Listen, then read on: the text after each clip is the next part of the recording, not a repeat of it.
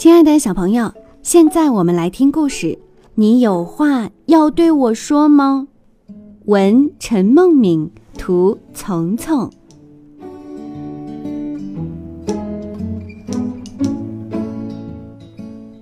妮妮的项链坠子掉了，那是一颗粉红的小星星，亮闪闪的。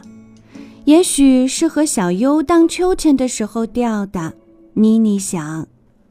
她跑向秋千架的时候，远远地看见小优弯下了腰，又直起身来，匆匆地跑开了。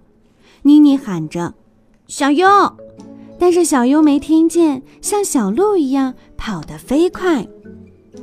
第二天，妮妮来到小优家，怯怯地问：“小优，你有话要对我说吗？”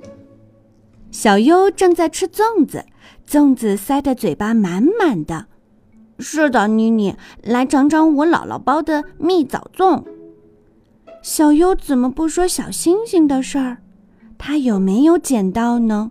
妮妮想问，又不知道怎么开口。吃过粽子，妮妮又忍不住问：“小优，你有话要对我说吗？”小优抹了抹嘴说。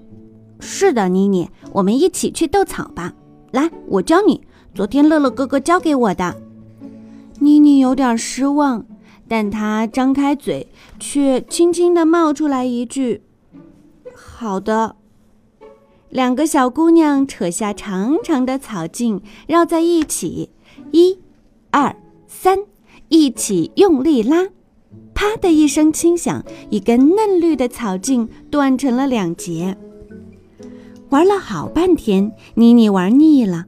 她想起了她的小星星，她问：“小优，你有话要对我说吗？”“是的，妮妮，咱们一起去看赛龙舟吧。”听，鼓声轰隆隆的响起来了。妮妮来不及说什么，就被小优拽走了。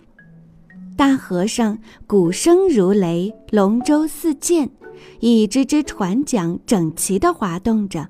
翻起洁白的浪花，比赛精彩极了。看完赛龙舟，妮妮又问：“小优，你有话要对我说吗？”到底小优有没有捡到小星星呢？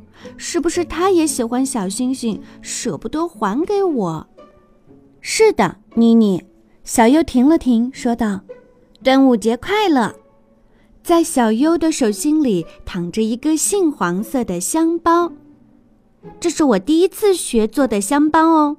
小优笑嘻嘻地说：“你喜不喜欢？”喜欢。妮妮点点头。不过她有点难过的想：“我找不到我的小星星了。”当妮妮接过香包的那一刻，她的眼睛突然亮了起来。哇哦，小星星！粉红色的星星被小优缝在了香包上，一闪一闪的，好漂亮。妮妮，你有话要对我说吗？小优冲着妮妮挤了挤眼睛，妮妮笑得好开心。是的，小优，这真是美好的一天。